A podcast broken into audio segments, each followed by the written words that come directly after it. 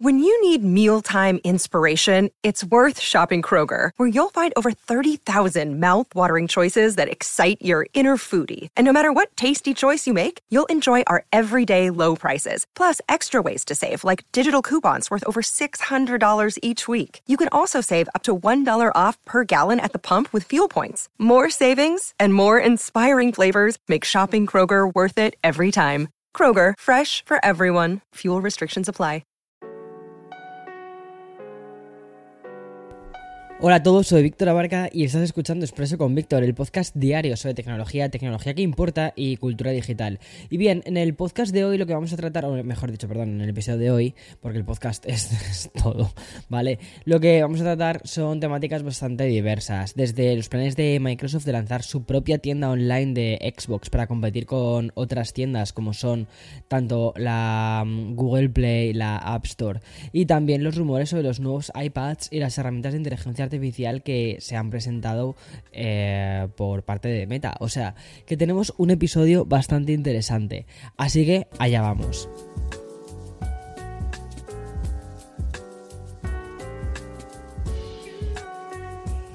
Hace unos segundos, cuando estaba haciendo la intro, he escuchado como un, par de pings, pings, como de notificaciones, ¿sabes? De iMessage. Y nunca sé si realmente son notificaciones que se cuelan en mi eh, auricular de estos de, ¿cómo se llama? De el monitor, ¿sabes?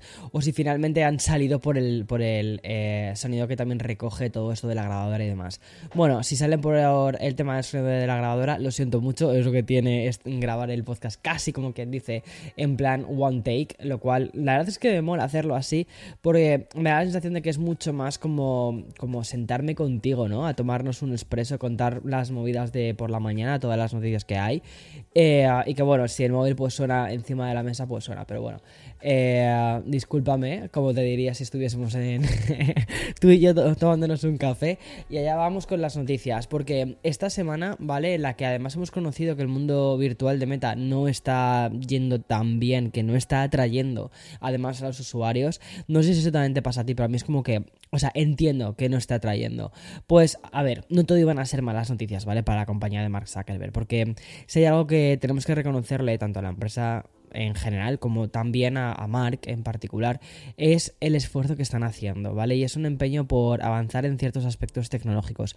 Y aunque quizás nos puede parecer que el objetivo está un poco copado, ¿no? En exclusiva eh, por, por el metaverso y por lo virtual, la realidad es bastante distinta. Y es que justo ayer mismo conocimos que Meta ha desarrollado un sistema de traducción a través de la inteligencia artificial que va a permitir traducir los idiomas orales en escritos. Mira, te explico. Más allá de los idiomas más populares que pueden ser el inglés, el español, el francés o el portugués, existen otro tipo de idiomas y dialectos cuyo uso es exclusivamente oral y no tiene un lenguaje escrito como tal. De hecho, en la actualidad hay más de, atención, ¿eh? de 3.000 idiomas que cumplen este tipo de características. Pues uno de estos idiomas idiomas ha sido el utilizado por el, propio eh, Mark Zuckerberg para presentar este sistema de inteligencia artificial dentro de Meta. En el vídeo de, mm, que han hecho para presentarlo sale Mark y mm, también un ingeniero de software cuya lengua nativa es el Hokkien. Y es uno de estos idiomas que hablan 45 millones de personas en países como China, Taiwán, Filipinas. Y que, y que mm, eh, o sea, quizás dicen Hokkien, pues no me suena de nada, pero cuando piensas que lo hablan una población casi casi tan grande como en España, dices, flipas, ¿eh?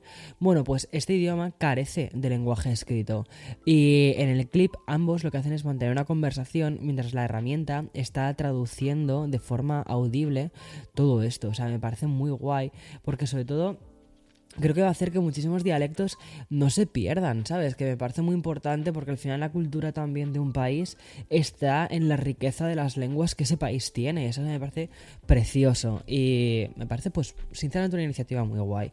Y según explica también en la demostración, el equipo de Meta primero tradujo el habla en inglés y Hokkien a texto en mandarín. Y luego lo que hizo fue traducir a Hokkien e inglés, tanto con anotaciones eh, humanas, ¿vale? O sea, perdón, con, como o sea, personas tomando notas, ¿vale? Como también directamente lo hace a través de la IA automáticamente.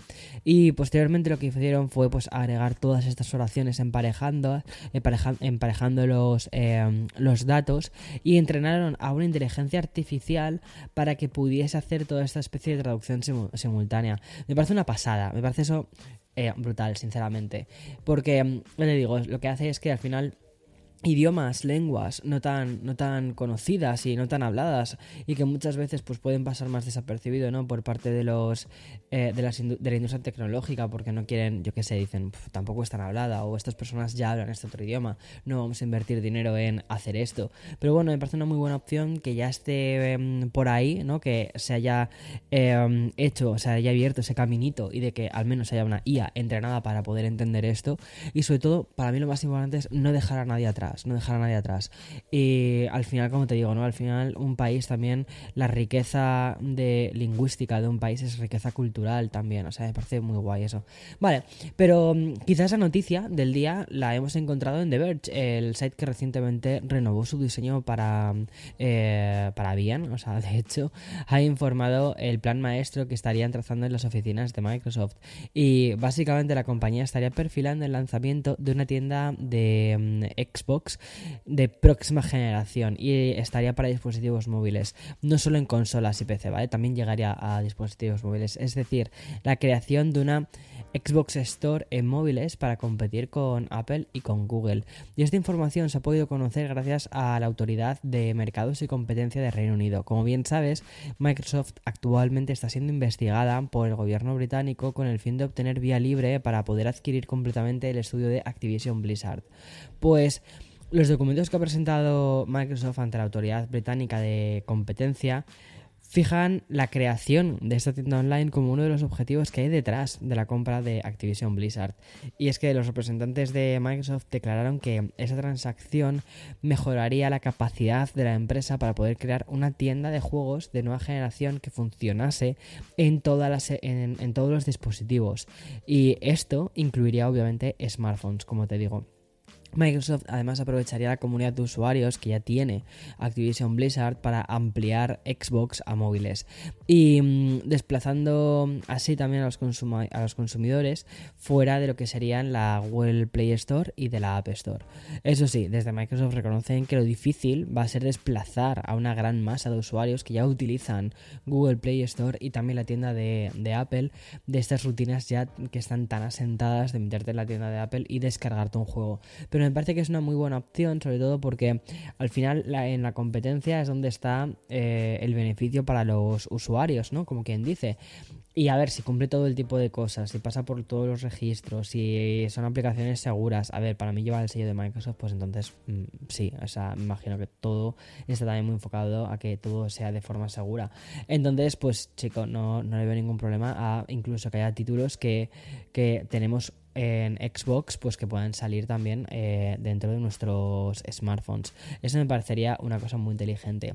Bueno, y aunque aún no hemos acabado de procesar los últimos eh, lanzamientos de Apple, como suele ser habitual con todo lo que nos rodea un poquito con Cupertino, los grandes medios, ¿vale? Ya están hablando del futuro. Un futuro que, según han informado algunos analistas y expertos en la información de Apple, podría llegar también en forma de iPads. Aunque acabamos de recibir actualmente ya el iPad Pro el, con M2, ¿vale? Que este sería la versión del 2022 eh, y también el iPad con el modelo más básico, pues la maquinaria parece que no se detiene y se podrían adelantar ya nuevos lanzamientos. Y es que los rumores señalan que Apple va a anunciar nuevos modelos de iPad Pro de 11 y 12,9 pulgadas con pantallas de tecnología OLED en 2023 me parece una pasada, ¿eh? Porque literalmente, o sea, es que esta semana ya tenemos los iPads, eh, han salido los nuevos iPads, o sea, y la semana que viene se ponen a la venta, o sea, y ya se está hablando de los nuevos modelos, o sea, es una locura.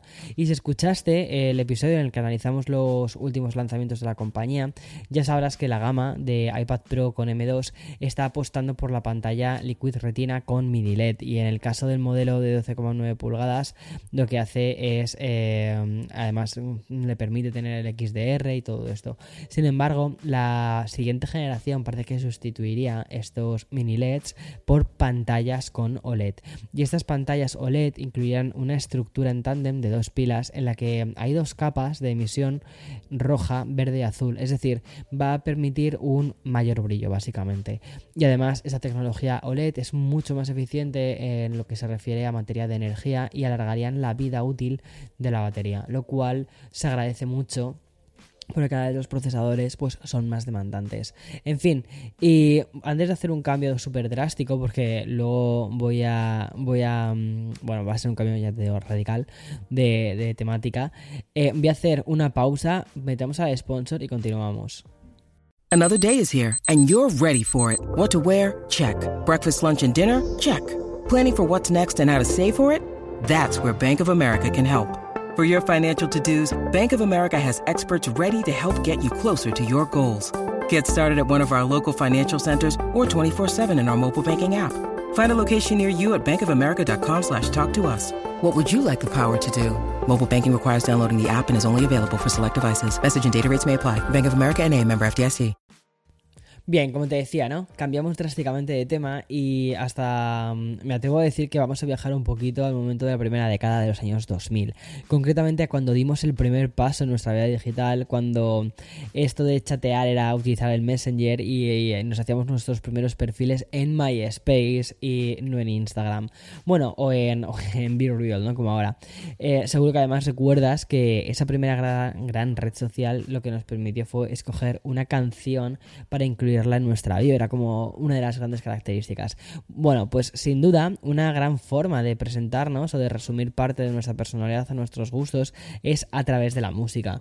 Pues casi 20, 20 años después, en serio, o sea, Mm, me acabo de quedar un poquito helado viendo esa cifra, pues 20 eh, años después de, esa etapa de nuestra vida, una red social actual está, está trabajando en implementar esta función de poner una canción en la bio.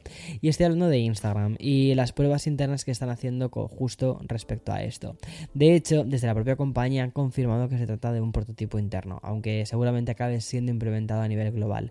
Según informa desde Mashable, la función aparecería en el perfil de Instagram, concretamente en la parte inferior de la biografía, justo debajo de la sección de enlaces. Y ya terminamos con una noticia que rima bastante a la perfección con esto que te acabo de contar. Y es que desde Pinterest han comunicado una mega colaboración con varios sellos discográficos, desde Warner Music hasta BMG. Si te estás preguntando para qué necesita Pinterest alcanzar este tipo de acuerdos discográficos como si fuese Spotify, pues seguramente sea porque hace mucho que no te pasas por la plataforma de imágenes. Y es que Pinterest lanzó el año pasado una herramienta que se llama eh, Idea Pins. Y básicamente es una función que se queda como a medio camino entre lo que es TikTok y las historias de Instagram. Y es que Idea Pins permite que los usuarios puedan cargar clips cortos e imágenes fijas. Y ahora también, gracias a, a este nuevo acuerdo que han hecho con Warner y con BMG, van a poder agregar opciones de música que, tengan además licencias. Y mm, con este paso em, que ha dado un poco la aplicación, pues va a poder acercarse un poco más a otros competidores como son YouTube Shorts, Reels de Instagram o la mencionada, como te digo, TikTok. Y es que la evolución de Pinterest ha ido más allá de estos idea pins. Y es que la plataforma también agregó en 2021 una herramienta que estaba muy enfocado a creadores e influencers. Desde el etiquetado de productos para poder vender en sus perfiles a programas de membresía. Y es que Pinterest ha dejado de ser esa red social que parecía un poquito limitada ¿no? a la hora de eh, que se para publicar imágenes cookies a convertirse en unos tablones muy interesantes y que muchísima gente hace esos esos mood boards. En fin, hasta aquí eh, el episodio de hoy. Mañana viernes tocará muchas más noticias, más y mejor como siempre. Y nada, hasta mañana. Chao, chao.